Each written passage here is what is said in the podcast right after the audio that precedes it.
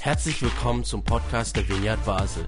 Mit einer Online-Spende auf unserer Website kannst du unsere Arbeit und Vision finanziell unterstützen. Vielen Dank fürs Mittagen und viel Spaß beim Zuhören. Das ist unser Ausgangstext für die ganze Serie Lernen von Jesus und wir picken da jeweils ein Element raus und heute, ich habe die Predigt genannt von Schlemmern und Säufern.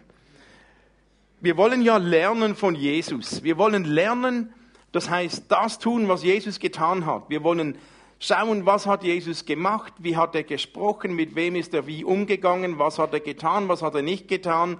Und wir wollen versuchen, das auch zu tun als Nachfolger von Jesus. Und dieser Text, der macht mir Jesus so sympathisch. In anderen Übersetzungen, da steht es noch ein bisschen zugespitzter. Aber wir lesen hier, dass Jesus mit Menschen zusammensitzt und am Essen ist. Finde ich so gut. Und Irgendwo in einer anderen Übersetzung steht, die Pharisäer, die machten Jesus zum Vorwurf, der war bekannt als Schlemmer und Säufer. Genau. Jesus war bekannt als Schlemmer, als Gourmet. Hey, so cool.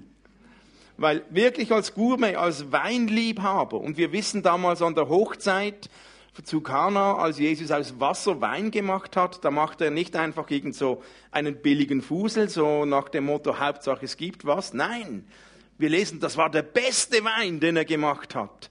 Also Jesus war ein Fan von gutem Wein, das macht ihn noch sympathischer.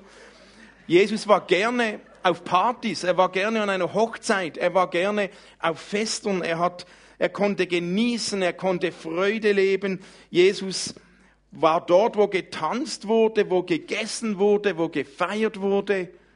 So gut. Mir gefällt das. Das war der Ruf von Jesus. Sein Ruf war ein Schlemmer und Säufer, der gerne isst und trinkt. Was für ein krasser Unterschied zum Ruf, den Johannes der Täufer hatte damals. Johannes der Täufer, der hat ja Jesus angekündigt und hat gesagt, ich bin hier nur, aber dann kommt einer. Und der Ruf von Johannes, der war ein Asket, einer, der in der Wüste lebt, der von Honig und Heuschrecken sich ernährt, der einsam in der Wüste ist, der sich zurücknimmt, der auf alles verzichtet, der ja nichts. Das war der Ruf von Johannes. Asketentum, Zurückhaltung, ja, nein, kein Luxus, nichts, was ihn ablenkt. Und Jesus ein Schlemmer und Säufer. Was hast du wohl für einen Ruf in deiner Nachbarschaft oder in deiner Familie oder in deinen Arbeitskollegen? Was, sag, was würden die sagen, wenn ich die anrufe? Du, was sagst du über Beat oder was sagst du über Daniela? Was sagst du über Katja? Was ist ihr Ruf? Würden die sagen, oh, das ist ein Partylöwe, dann wärst du Jesus auf der Spur. Oder würden die sagen, oh, das ist irgend so ein verklemmter, komischer Einzelgänger? Oder würden die sagen, wow, das ist eine Hilfsperson, Hilfs, eine, eine, eine freundliche, hilfsbereite Frau, eine Nachbarin, die immer freundlich ist? Oder würd, wäre dein Ruf, ein komisch, fromm, weltfremder Typ? Was wäre dein Ruf? Wenn wir Jesus nachfolgen wollen, dann wäre es gar nicht so schlecht, wenn wir den Ruf von Partylöwen hätten. Da frage ich mich, können wir genießen? Können wir noch feiern? Wir sollten als Christen feiern lernen und genießen lernen.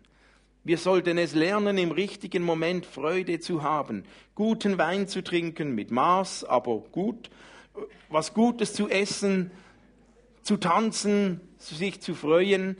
Da dürften wir uns gerne eine Scheibe abschneiden.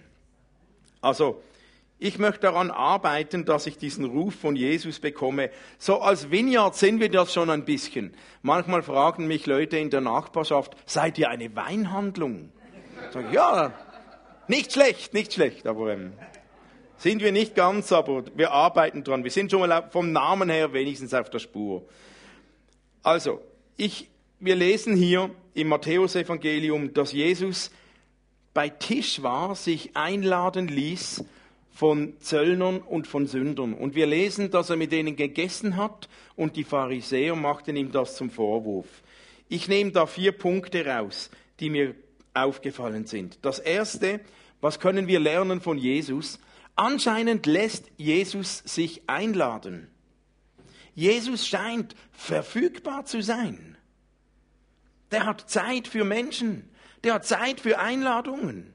Der hat Zeit, sich unterbrechen zu lassen, Zeit, um zu essen.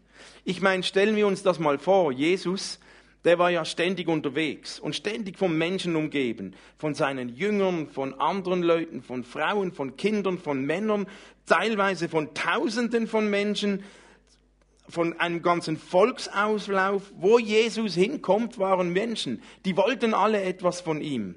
Ich finde das ganz anstrengend. Und trotzdem fand er immer wieder Zeit, sich Zeit zu nehmen für einzelne Menschen. Er bemerkte plötzlich, dass eine Frau Hilfe brauchte in der großen Menge.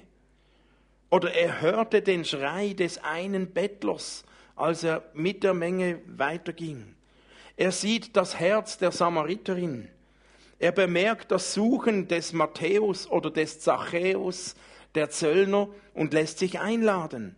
Und Jesus trotz des Trubels lässt sich einladen. Er nimmt sich Zeit für Menschen, weil sich einladen lassen braucht Zeit. Und Jesus scheint verfügbar zu sein.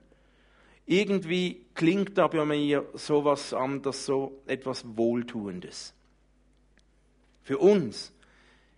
Ich weiß nicht, wie es dir geht, aber wir leben in einer derart gehetzten Zeit. Ich meine, wir arbeiten von morgen bis Abend, jeden Tag. Wir haben vier Wochen Ferien im ganzen Jahr vielleicht, wenn es gut geht. Aber wir arbeiten nicht nur. Wir sind zum Teil so gehetzt. Wir, wir gehen Hobbys nach. Wir haben Verpflichtungen. Wir müssen einkaufen. Wir müssen Kinder versorgen, Kinder chauffieren, Gärten pflegen, Auto putzen, Schwiegereltern besuchen, shoppen, Rechnungen bezahlen, Verpflichtungen erledigen, einen Termin nachkommen, dieses Treffen von einem zum nächsten nahtlos und endlos. Kennt ihr das? Wir leben in einer derart gehetzten Gesellschaft, dass es schon normal scheint, dass wenn ich mit jemandem abmachen will zum Essen, wenn ich jemanden einladen will, da muss ich teilweise vier bis sechs Wochen zum Voraus eine Einladung schicken, weil die, die nächsten vier bis sechs Wochen schon so verplant sind, dass keine Zeit mehr da ist. Habt ihr das auch schon erlebt? Ich finde das wahnsinnig. Und ich bin selbst auch in diesem Hamsterrad drin. Frag mal rum. Hey, wer hat morgen Zeit für eine Einladung? Ganz herausfordernd. Ja, jetzt während Corona hat man vielleicht mehr Zeit, aber kommt trotzdem nicht. naja, aber was für ein wohltuender Unterschied von Jesus, der sich Zeit nimmt. Er lässt sich einladen. Ich meine, da sind die Pharisäer, die warten auf ihn. Da sind die Armen, da sind diejenigen, seine Jünger, alle, die Fragen haben. Und er lässt sich einladen von einem Zöllner, von einem, der verachtet war.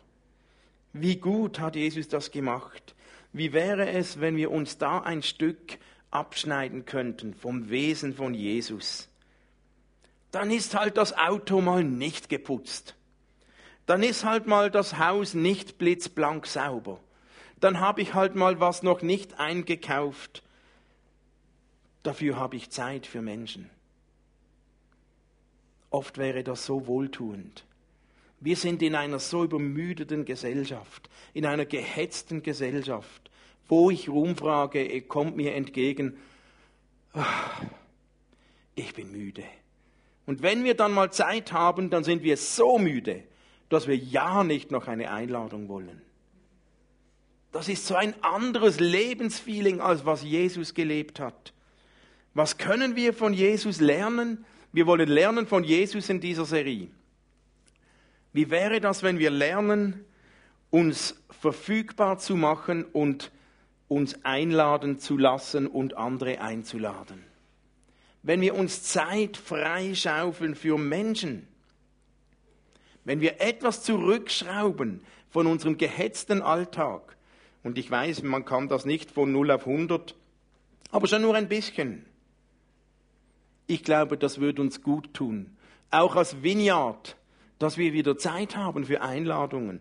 By the way, man darf mich einladen. Ich versuche mir Zeit zu nehmen. Okay? Gut. Zweiter Punkt. Das erste war, Jesus lässt sich einladen. Was wir lernen können von Jesus, Jesus ist bei Menschen, die Hunger haben. Er scheint ein Auge zu haben für hungrige Menschen. Und zwar nicht nur für körperlich hungrige Menschen, sondern auch für seelisch hungrige Menschen, für innerlich hungrige Menschen. Warum haben die Zöllner Jesus eingeladen? Warum haben sie jemanden zum Essen eingeladen? Weil sie hungrig waren und vielleicht vielmehr innerlich hungrig. Sie spürten etwas, da ist jemand, der tut mir gut. Sie waren hungrig auf Jesus, hungrig auf Annahme, auf Liebe, hungrig auf Sinn und Hoffnung, hungrig auf Leben, hungrig auf Wertschätzung, hungrig auf jemanden, der zuhört.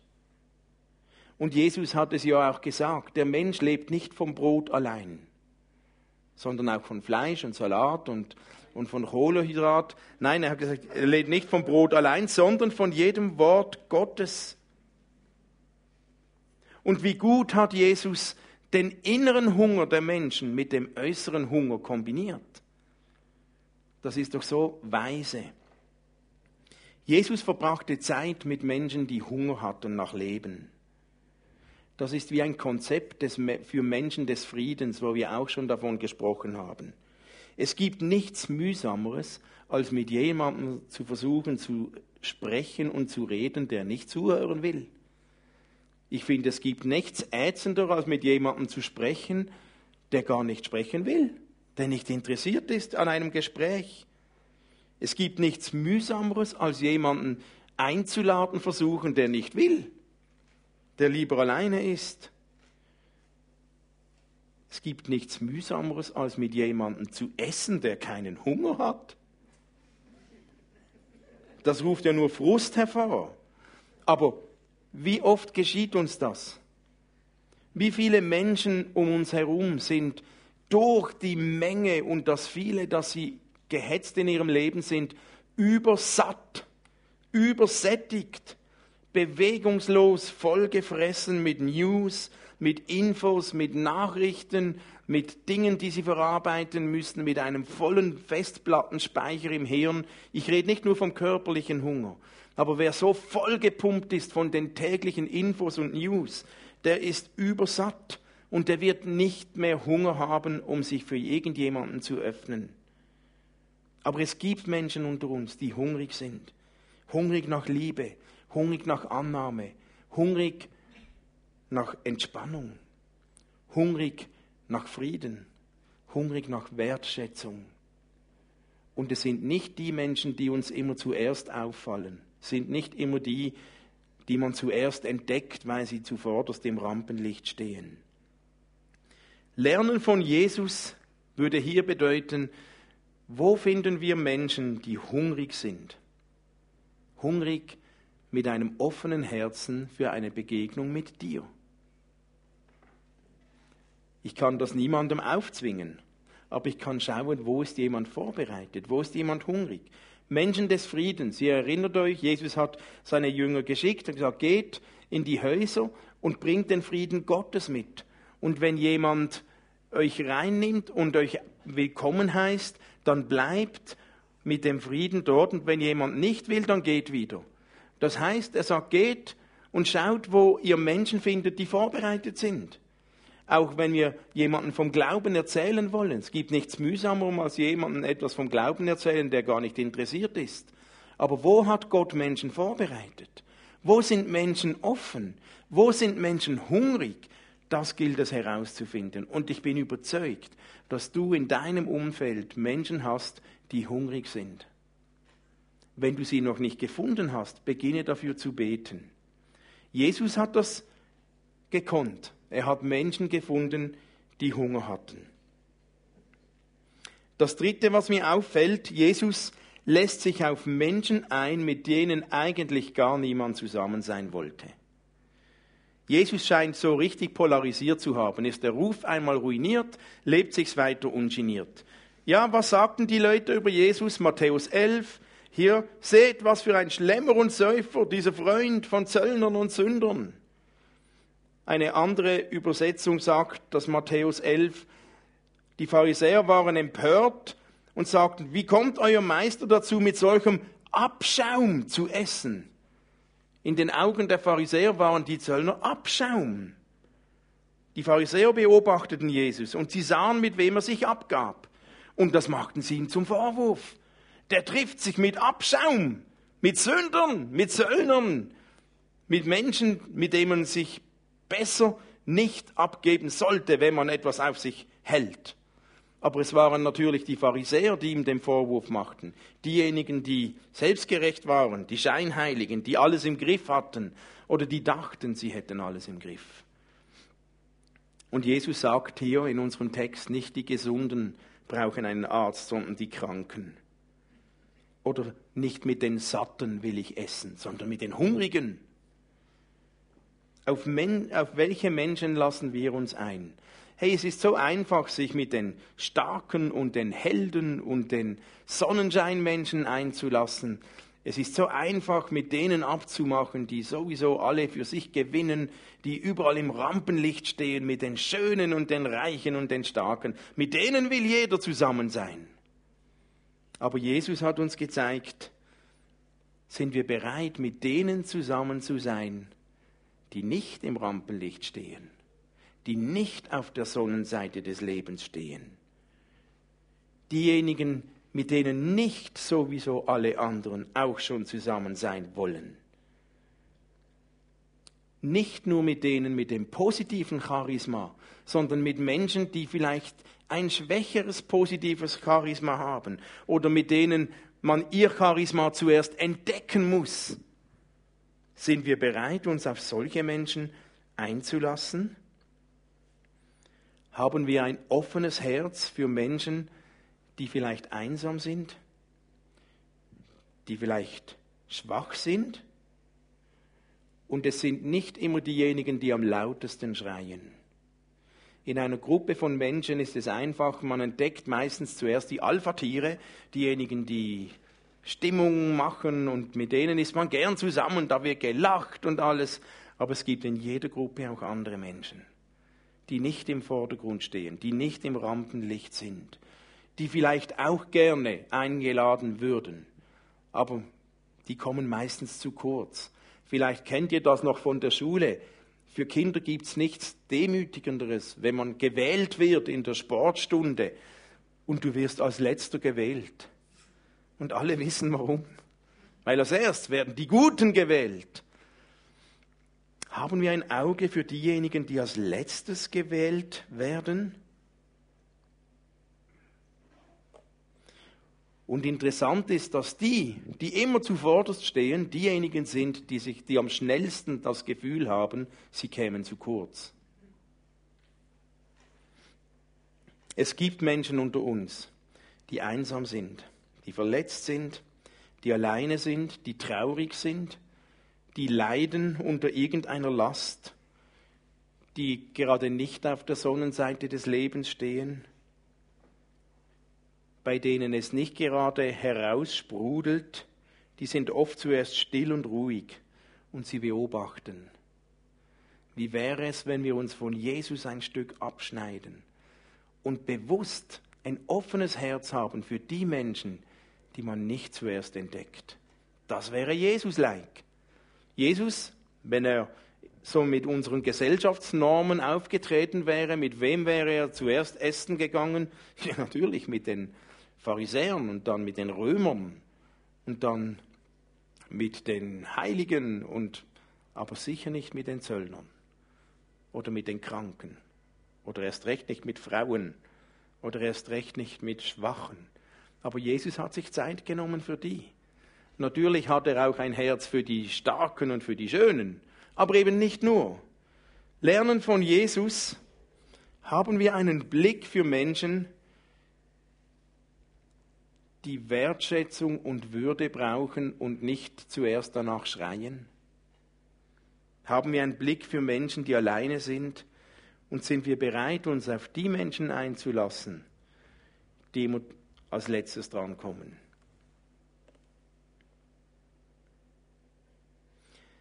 Das vierte, was ich hier von Jesus mitnehme, Jesus lässt sich auf Nähe ein. Ja, wir könnten jetzt sagen, ja, ist ja normal, logisch, wenn man mit jemandem isst, aber es ging um mehr. Bei den Juden, wisst ihr, wie die gegessen haben? Wenn die miteinander gegessen haben, dann war es üblich, dass sie auf Polstern zu Tische lagen. Also sie hatten nicht so Tische und Stühle wie wir, die haben nur ganz schmale oder, oder ganz kurze Tischbeine und die lagen um den Tisch herum und zwar immer auf der linken Seite, damit man mit der rechten Hand besser essen kann. Aber die lagen miteinander so um den Tisch herum. Und wenn man so um den Tisch herum liegt, miteinander, dann ist es irgendwie schon nochmal ein bisschen anders, als wenn man so steif vis-à-vis -vis vom Tisch sitzt. Ihr könnt es ja mal ausprobieren. Ladet mal jemanden ein oder beginnt mal zu Hause und liegt mal zusammen um den Tisch rum. Putzen müsst ihr dann selbst. Und das wurde ja Jesus zum Vorwurf gemacht. Diese unverschämte Nähe, sogar mit den Zöllnern. Ich kann mir sie gerade vorstellen, also wenn ich mit ihnen essen, das geht ja noch, aber mit ihnen am Tisch liegen, geht gar nicht. Hm. Aber es geht Jesus hat Nähe zugelassen. Und es geht nicht nur, auch hier, nicht nur um die körperliche Nähe, sondern um eine Herzensnähe. Und das ist ja auch unsere Chance jetzt bei Corona. Nähe. Hm. Ja, wir sollten etwas Abstand halten. Wir dürfen gerade noch nicht so wie vorher mit allen uneingeschränkt Nähe pflegen, körperliche Nähe. Aber es gibt eine andere Nähe. Es gibt eine Herzensnähe. Es gibt eine Herzlichkeitsnähe und die überwindet längstens zwei Meter. Die überwindet auch 20 Meter. Die ist nicht an die Corona-Distanz und auch nicht an die Maske gebunden. Lassen wir Menschen an uns heran? Das wäre das Learning von Jesus in Bezug auf Nähe. Lassen wir Menschen in unsere Nähe, auch herzensmäßig? Vielleicht kennt ihr das. Man kann zusammensitzen man kann zusammen essen und ist sich trotzdem weit entfernt. Man kann zusammen sprechen, fühlt sich aber trotzdem auf Distanz. Man kann zusammen sitzen und trotzdem liegen irgendwie Welten dazwischen. Man spürt, ob ein Menschenherz sich öffnet oder nicht. Man spürt, ob jemand Nähe zulässt oder nicht. Man spürt, ob Freundlichkeit ernst ist oder nur gespielt. Wer Nähe zulässt, ist ein Zeichen von Offenheit des Herzens. Und was geschieht, wenn jemand Nähe zulässt? Wenn man Nähe zulässt, dann wird man spürbar, man wird erlebbar, man wird ehrlich, man kann sich nicht verstecken, man lernt sich kennen. Man lernt Freuden und Nöte teilen. Und beim Essen, ich mag mich noch erinnern, vor Jahren war ich mal an einem stille Weekend. Und da war die Aufgabe, das ganze Wochenende nichts zu sprechen. Wir waren 20 Leute. Das war schon Herausforderung genug für mich. Aber das Schwierigste war das Mittagessen. Wir essen Mittag zusammen. Man sitzt sich normal vis-à-vis -vis und darf nicht sprechen. Habt ihr das schon mal erlebt? Ich, ich habe fast keinen Bissen drunter bekommen. Irgendwie finde ich das so unnatürlich und auch so schwierig, weil beim Essen, man kann fast nicht miteinander essen, ohne miteinander zu sprechen. Und es ist viel einfacher, mit jemandem zu reden, zu sprechen, wenn man gemeinsam isst. Vielleicht habt ihr das auch schon erlebt. Beim Essen erzählt man sich gegenseitig so einfach. Beim Essen tauscht man sich so einfach aus. Es ist dann auch nicht so peinlich, dass man nicht weiß, wohin mit den Händen. Man hat ja Messer und Gabel zum sich dran halten oder man hat was zu tun und zu essen. Beim Essen stellt man so einfach Fragen. Ist übrigens hilfreich, dann kommt man nämlich selbst auch zum Essen. Du musst nur eine Frage stellen, dann muss sie der andere beantworten und du kannst wieder essen außer der andere stellt auch Fragen. Oder man kann beim Essen auch sehr gut zuhören. Nämlich dann, wenn man gerade den Mund voll hat, wenn man am Kauen und Verdauen ist. Manchmal ist es gar nicht so einfach zuzuhören. Beim Essen ist das viel einfacher. Und es ist nicht von ohne oder von irgendwohin, dass beim Essen Gemeinschaft entsteht. Beim Essen ist es so einfach, ins Gespräch zu kommen, zu kommen, zu fragen, zuzuhören, Interaktion miteinander zu haben. Und ich glaube, deswegen war Jesus gerne beim Essen mit Menschen, weil er hat sich für Menschen interessiert. Eine Einladung zum Essen drückt Wertschätzung aus. Gut, je nachdem, was man kocht, aber eigentlich schon im Normalfall. Eine Einladung zum Essen drückt auch Interesse aus, drückt die Bereitschaft aus, sich zu öffnen, jemanden zu Hause zu sich einzuladen.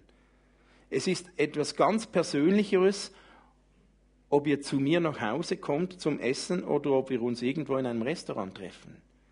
Sobald du bei jemandem zu Hause bist, ist ein anderer Level von persönlich, von Beziehung, von Gemeinschaft. Und ein Essen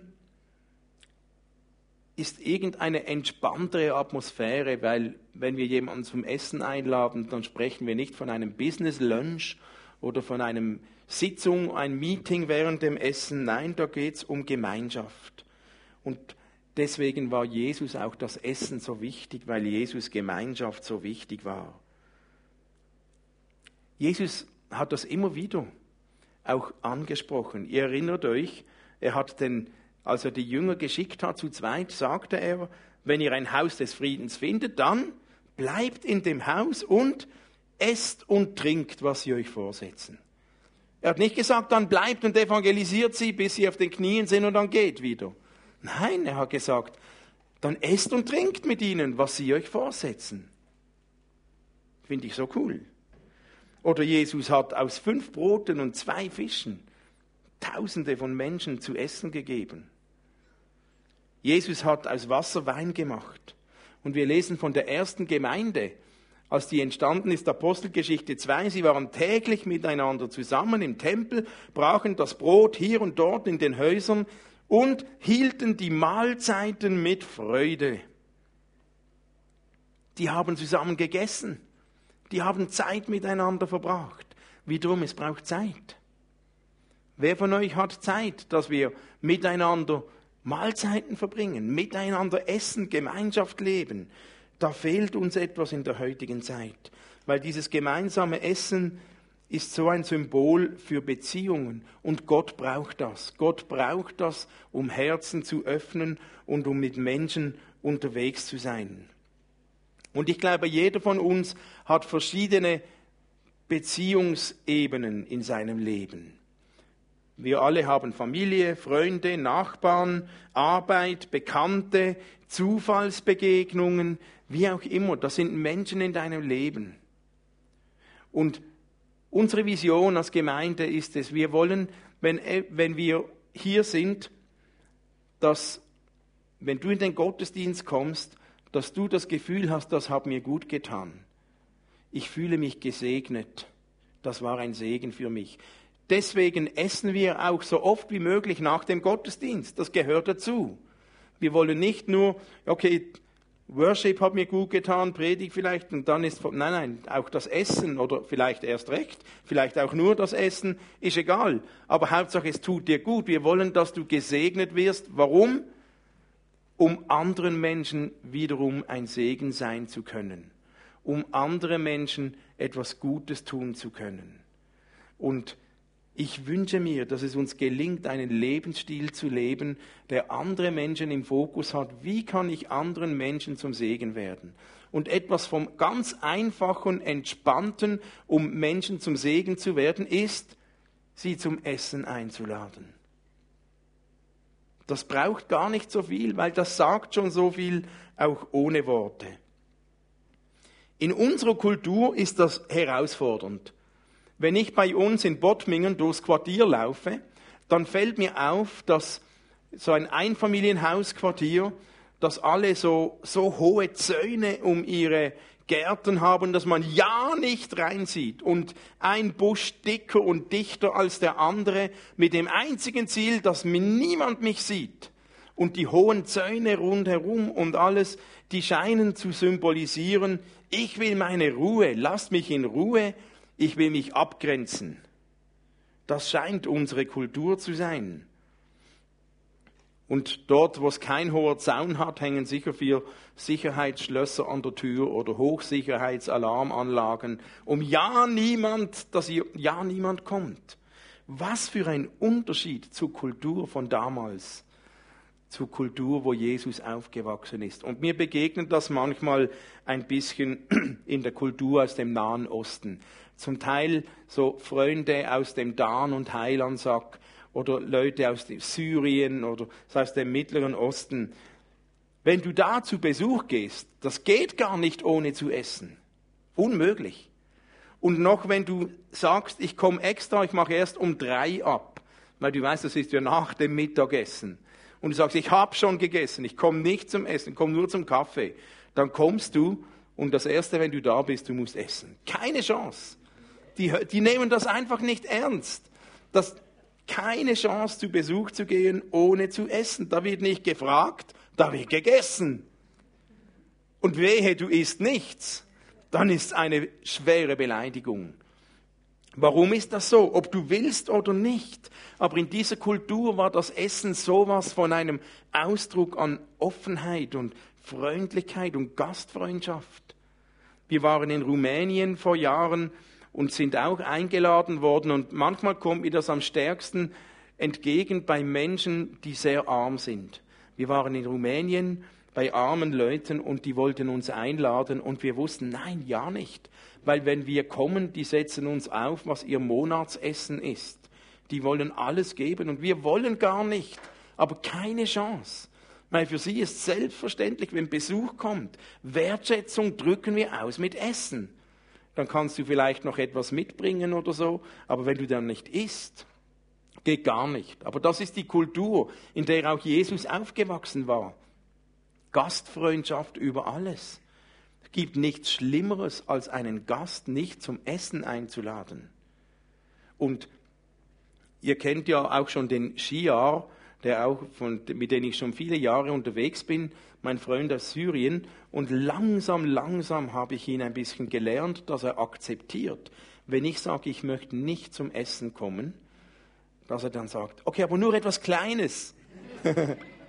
dann gibt es halt nur was Kleines zum Essen, aber das geht fast nicht. Aber ich schätze das ein Ausdruck von Wertschätzung, eine Offenheit für Menschen. Und ich meine, wir dürften uns da gerne eine Scheibe abschneiden. Wir dürften gerne wieder lernen, gemeinsam zu essen. Wir dürften gerne wieder lernen, uns Zeit zu nehmen füreinander. Und vielleicht überlegst du dir in der nächsten Zeit, gehst du mal die Gemeindeliste durch und schaust, könntest du jemand einladen? Mit wem hast du noch nie gegessen? Oder vielleicht fragst du, hast du einen Nachbarn, einen Menschen des Friedens, jemand, der gerade in Not ist, der hungrig ist? Wie wär's, wenn du ihn zum Essen einlädst? Und es braucht auch bei Menschen, die in Not sind, nicht immer verkappte Seelsorgegespräche. Es braucht nicht erst ein Problem, bis wir uns Zeit nehmen, sondern einfach eine ehrliche, ohne Absicht Einladung zum Essen. Das ist sowas von wertschätzend. Überleg dir doch, wo vielleicht Menschen um dich herum sind, die es gerade nötig hätten, eine Einladung von dir zu bekommen. Und dabei geht es nicht darum, was wir essen, und wir müssen auch nicht denken, oh, ich bin nicht so ein guter Koch. Es geht vielmehr um die Zeit, Zeit miteinander zu verbringen. Jetzt genug der Theorie. Wir, wir tun gut daran, wenn wir uns füreinander interessieren, unsere Herzen öffnen und auch Nähe zulassen. Das beginnt mit der Nähe zu Gott, damit er uns segnen kann und ausrüstet, dass wir so gesegnet sind, dass wir andere Menschen zum Segen werden können. Aber das ist alles Theorie. Heute wird der Gottesdienst etwas kürzer sein, nicht nur, weil parallel FCB Köpfinal läuft, das ist nicht die Motivation, sondern vielmehr, weil wir nachher noch essen. Familie Hildebrand, Martin mit den Kindern, die grillen draußen, auch wenn es regnet, unter dem Sonnenschirm. Wir haben ein Salatbuffet und die werden nachher für uns grillen, damit wir miteinander essen können. Und bleibt doch da und lasst uns was umsetzen. Lasst uns zusammensitzen und essen und einander zuhören. Und wir möchten da einen Schritt machen, Kathrin und ich. Ich habe eine Liste mitbekommen. Wir laden fünf Leute von euch ein am Donnerstag, 17. September. Und wir haben gedacht, wir möchten nur Leute einladen, die noch nie bei uns waren. Sorry, Claudia. Du darfst gerne ein anderes Mal wiederkommen. Okay? Also, wenn fünf Leute hier sind heute, die noch nie bei uns zum Essen waren, schreibt euch doch ein, wenn ihr Zeit habt, ihr werdet herzlich eingeladen bei uns. Wir freuen uns, wenn ihr kommt. Wir laden nur fünf ein, damit es coronamäßig auch geht, vom Platz und so. Und wir möchten gerne mit euch essen und einen Abend verbringen. Okay? Also ihr dürft nachher bitte hier vorbeikommen. Ich lege das hier bei diesen Blumen hin und euch einschreiben und wir freuen uns auf Gäste als eine Idee. Warum nicht auch? Wenn du gerade nicht weißt, oh, wen könnte ich einladen? Wie wäre es, wenn wir so eine Initiative starten hier in der Vineyard und jeden Sonntag irgendjemand eine Essenseinladungsliste ein, aufhängt und jeden Sonntag ladet jemand fünf Leute ein oder drei oder vier oder zehn, je nach Platz, den du hast zum Essen. Das wird, ich glaube, unsere Atmosphäre verändern. Weil manchmal denkt man auch immer, ja, ich warte, bis ich eingeladen werde. Aber selber mit Freundschaft. Wir sagen, willst du ein Freund, dann sei ein Freund. Warte nicht, bis du eingeladen wirst, sondern mach du eine Einladung. Häng doch eine Liste auf. Oder schreib ein Mail, wer möchte kommen? Ich habe auch schon ein WhatsApp rumgeschrieben und habe geschrieben, die ersten fünf, die mir antworten, sind heute Abend eingeladen. Ist auch eine Möglichkeit. Wie auch immer, warte nicht, bis du eingeladen wirst, sondern mach den ersten Schritt und sprich eine Einladung aus. Und ich glaube, wir als Vineyard haben das nötig, weil wir wohnen nicht alle im selben Ort oder im selben Quartier der Stadt. Wir wohnen so verteilt um die Stadt rum in den verschiedenen Quartieren. Wir sehen uns nicht alle sowieso täglich beim Einkaufen. Also müssen wir etwas organisieren, dass wir uns sehen. Und wenn wir eine Kultur schaffen, dass wir uns einladen zum Essen, dann bin ich überzeugt, dass es auch Leute gibt, die sich Zeit nehmen, obwohl wir alle keine Zeit haben. Lass es uns doch ausprobieren, ich fände das spannend. Okay? Also nachher bitte Fünf Leute, die noch nie bei uns waren, herzlich willkommen am Donnerstag, 17. September zum Essen mit Katrin und mir. Und jetzt möchte ich euch einladen, dass wir eine Zeit nehmen, wo wir Jesus anbeten. Wir wollen lernen von Jesus. Lasst uns ihn anbeten, lasst uns auf ihn hören. Und wir starten gerne mit der letzten Folie. Ähm, Esther spielt ein paar Momente instrumental und Nimm dir eine Sache vor, die dich jetzt angesprochen hat. Nur eine Sache. Und wenn du die hast, kannst du nochmal die letzte Folie? Wo ist der Flo? Nochmal die letzte Folie. Ja.